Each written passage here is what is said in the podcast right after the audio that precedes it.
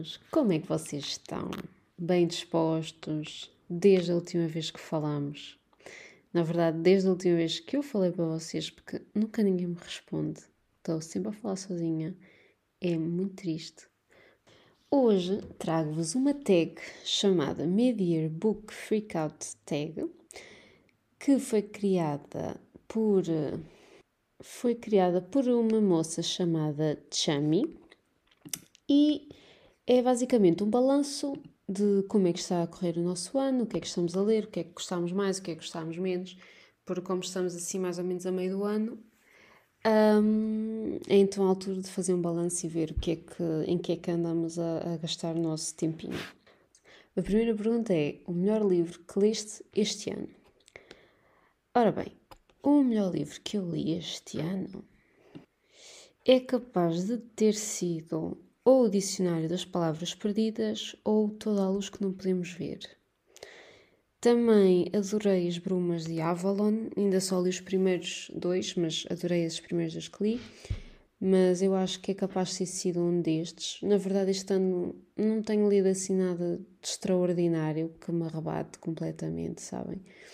Acho que tenho escolhido assim coisas mais leves, mais para romances ou fantasia assim mais leve e portanto ainda não li nada assim que fosse a loucura total. Um, sem serem estes dois realmente. E eu já falei muito aqui sobre o Dicionário das Palavras Perdidas, que eu amei, não é? E este Toda a Luz que não podemos ver também é incrível do Anthony Doerr. Eu também já falei sobre ele aqui, penso, mas basicamente segue a história de uma menina francesa que é invisual na Segunda Guerra Mundial e de um rapaz que está no exército alemão. E pá, é lindo. É lindo a escrita, está magnífica. A história é muito tocante. Uh, tudo neste livro é maravilhoso sério, se gostam, e, e, nem sequer é muito tipo aquela tristeza da Segunda Guerra Mundial, sabem? Não tem muita exploração, não tem tipo a vida nos campos de concentração nem nada. É mais sobre no norte de, de França, em Saint-Malo, uh, quando os aliados já estavam a entalar os um, alemães né, nessa costa e portanto é mais sobre esse aspecto, sobre o aspecto das cidades que são mais ou menos ocupadas pelos nazis por isso não tem muito a vida no campo de concentração, mas tem o impacto da guerra nas outras cidades. E este realmente foi um livro muito, muito bom. Também amei A Última Feiticeira, da Sandra Carvalho. Este é um livro de fantasia, assim, muito ao estilo de Juliette Marillier. Portanto, quem gosta de Juliette Marillier ou das Brumas de Avalon vai gostar deste livro, certeza, porque tem muito aquela vibe hum, uh, da Inglaterra, mística, tipo catolicismo, uh, contra as, as religiões pagãs que antes existiam na, nas ilhas e aquela religião uh, das florestas e das fadas e essas coisinhas todas. Portanto, é muito à base disso. Também fala muito sobre as invasões dos vikings e é muito giro. Muito bom. Pá, é uma escrita linda muito bem conseguido, muito bem conseguido mesmo. Eu já tinha curiosidade em ler esta, esta série há muito, muito tempo, mas nunca lhe tinha pegado e realmente fiquei agarrada. Estou neste momento a ler o segundo livro, que é O Guerreiro Lobo, e estou a gostar muito.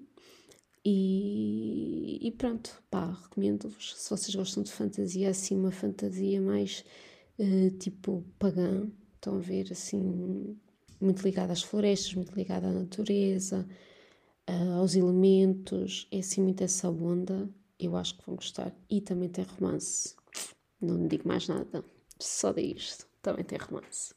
Agora, a segunda pergunta é a melhor sequela que eu li em 2022. Ora bem, a melhor sequela que eu li este ano foi O Rei Perverso, da Holly Black. Foi sim, senhor. Porquê? Porque, como eu já falei aqui no episódio anterior, eu não tinha gostado muito do Príncipe Cruel. Eu tinha achado assim muito sinistro e negro, não de uma forma boa e interessante, mas de uma forma que me causava assim algum desconforto e alguma repulsa, mas um, resolvi continuar a trilogia e, e, perceber realmente de onde é que vinha uh, todo aquele hype que as pessoas falavam que amam esta, esta trilogia e realmente consegui perceber porque esta continuação, O Rei Perverso, que é o segundo volume, uh, mostra-nos uma evolução muito, muito grande das personagens. Uma, as personagens têm um foco mesmo muito importante aqui. Estão no centro da história, uh, explicam-nos, a Holly Black explica-nos porque é que eles agem da maneira que agem, explica-nos o passado, principalmente do Cardan, o passado do Cardan, o que muda muito a forma como nós o vemos. E a Jude também fica muito mais dona de si, muito mais senhora das suas decisões. Uh, eu achei incrível. O mesmo nível do enredo está muito bom. É um livro que nos prende, mas, mas prende mesmo, porque nós queremos saber como é que eles vão livrar de, daquela situação, como é que vão resolver aquilo. E tem muita intriga da corte, que eu adoro, tem muitos jogos políticos, jogos de poder. Portanto, esta foi a melhor um, sequela que eu li este ano. Realmente eu adorei, adorei o Rei Perverso e a Rainha do Nada. E pronto. Agora, a terceira pergunta é: um novo lançamento que ainda não leste, mas queres ler? E para tantos. são tantos, meu povo, são tantos. É que estão a ser livros muito bons. Olhem, quero acabar esta série das Barbas de Avalon, porque só me faltam dois livros e vamos ver se é a primeira vez na minha vida que eu consigo ler todos de seguida e ficar com a coleção completa e tudo direitinho, porque eu não sou nada essa pessoa e fica tudo umas edições de uma de uma maneira, outras edições de outras, depois passam-se anos até ler as sequelas, portanto vamos ver se este consigo levar assim a cabo. Depois, quero muito ler o Como Se Fôssemos Vilões, da M.L. Rio. Uh, pá, eu vejo muita gente a falar bem disto, muita gente, e parece assim meio dark, meio sinistro. Ainda por cima é assim Dark Academia e eu acho que sou capaz de gostar. Vamos ver se não é assim demasiado fucked up. Vamos ver. Mas eu quero muito ler este. Quero muito ler A Viúva de Ferro, da Shiran Zei Zhao. Eu vi a leituras da Joe falar muito bem sobre ele e desde aí que fiquei com o pulgar atrás da orelha e, portanto, vou, vou pegar nele assim que tiver a oportunidade um, porque pareceu mesmo muito giro. Entretanto, também vi que vai sair um da saída de emergência chamado As Bruxas de Pendle e parece muito bom, parece mesmo meu género. Eu amo assim estas histórias tipo de bruxinhas e caraças, acho isto mesmo giro. Por isso, eu acho que também não vou resistir a este. Ainda por cima a capa é lindíssima. Portanto, eu acho que este vai, vai, vou ter que adquirir mesmo. Depois, a, a outra pergunta é o lançamento mais antecipado para a segunda metade do ano. Uh, eu não tenho andado assim muita parte de, lançamentos, um, principalmente tipo a nível de fantasia, porque tenho, como tenho tentado ler o que estou o que tenho em casa e o que está a sair mais uh, em Portugal, não estou assim muito na, na onda da fantasia lá fora. Mas eu sei que vai ser um livro do novo, um livro novo de, um, da escritora do Poppy War, que se vai chamar Babel, mas não sei o quê, e que também é um Dark Academia. Por isso eu acho que esse vou comprar. Deixem-me ver como é que ele se chama. Pois, é o livro novo da R.F. Kwang, portanto, a autora do Poppy War, que se chama Babel or the Necessity of Violence, An Arcane History of the Oxford Translations Revolution. Este título é muito bom, este título é muito bom. E isto passa-se em 1828. Parece ficha, fala sobre tradução e não sei o quê. E sobre aquele ambiente académico de Oxford, que vocês já sabem que eu amo por causa da trilogia Da Noite de Todas as Almas, da Deborah Harkness, Portanto, eu acho que vai ter essas vibes, por isso este vou comprar. Depois, a próxima pergunta é: a maior desilusão do ano? Pá, fácil, a maior desilusão do ano é Raparigas de Papel, da Luísa O'Neill. Uh, vocês já me ouviram falar muito sobre ele aqui no último episódio. Eu fiz um rant passadinha todo, porque de facto este livro foi uma fucking disgrace. Foi tudo mal nele, tudo mal. Portanto, este foi sem dúvida a minha maior desilusão do ano. Não que eu tivesse grandes expectativas para ele, mas realmente aquilo foi muito mal, não está nada bem conseguido. Uh, achei péssimo. Pronto. Depois, a maior surpresa do ano.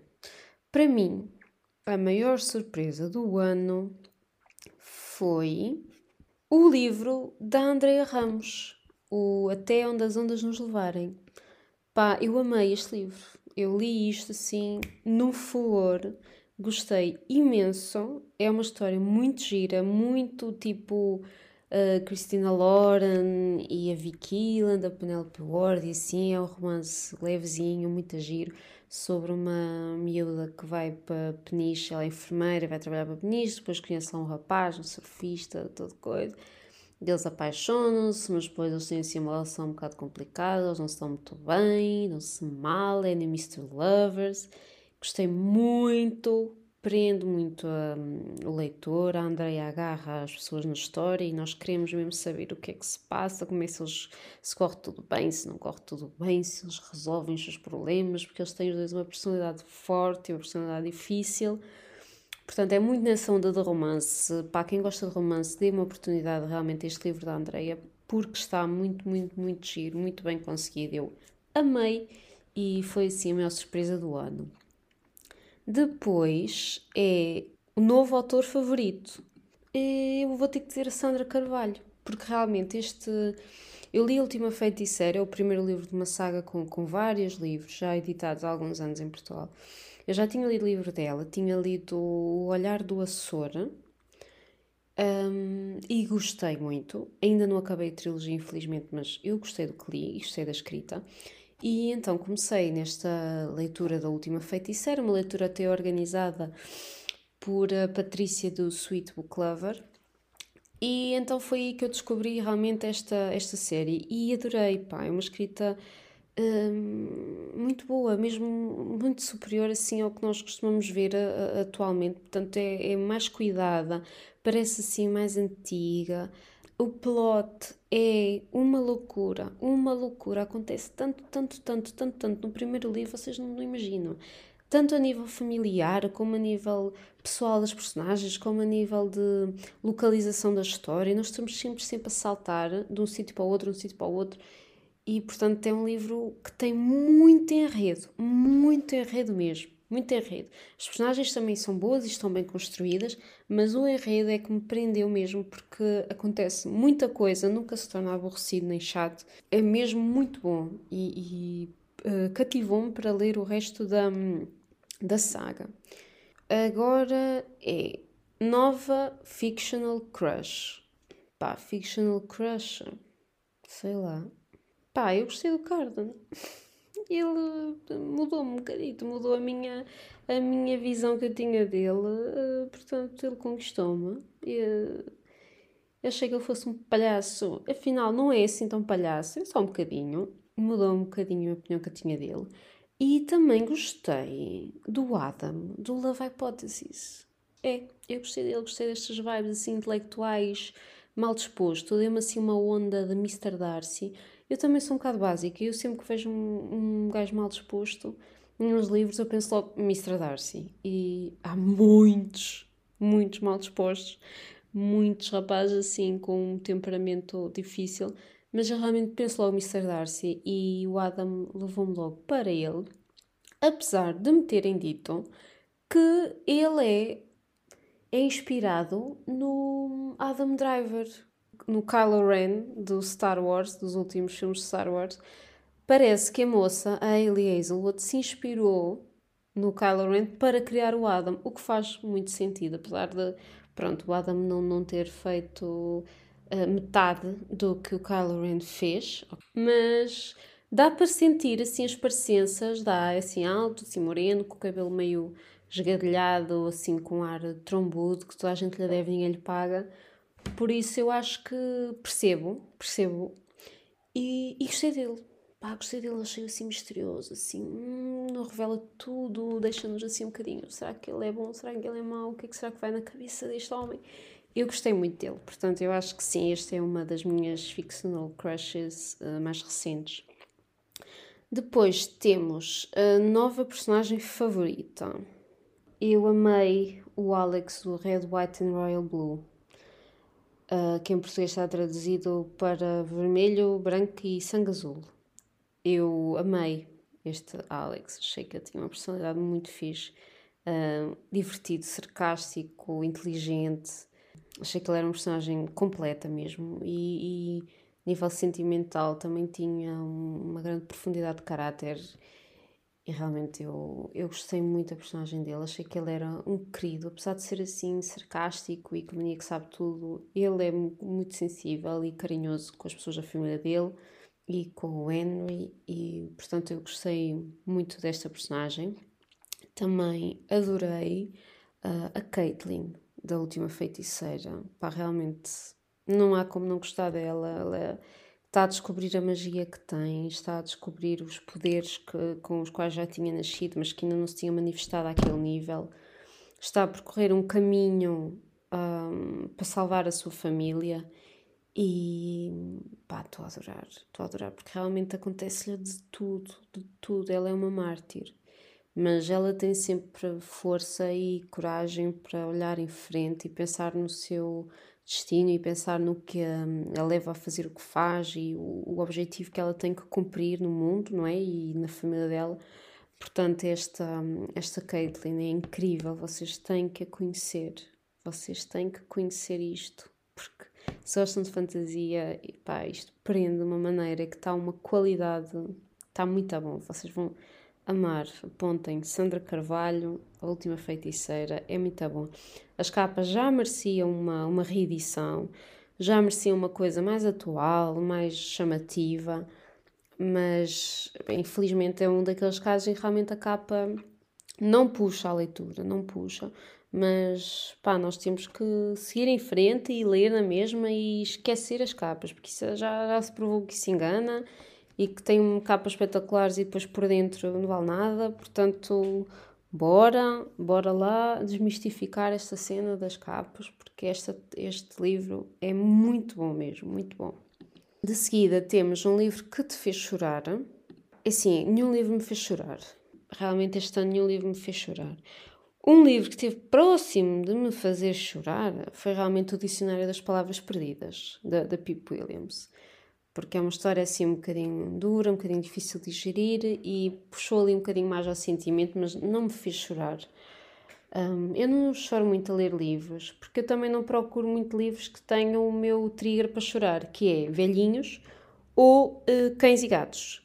Se, porque, por, por exemplo, imaginem nos filmes, se temos um cão ou um gatinho que está em sofrimento, ou um pássaro, ou seja o que for, um animal que esteja a sofrer e que o animal morra ou que faça mal ao animal ou qualquer coisa, eu fico logo a chorar.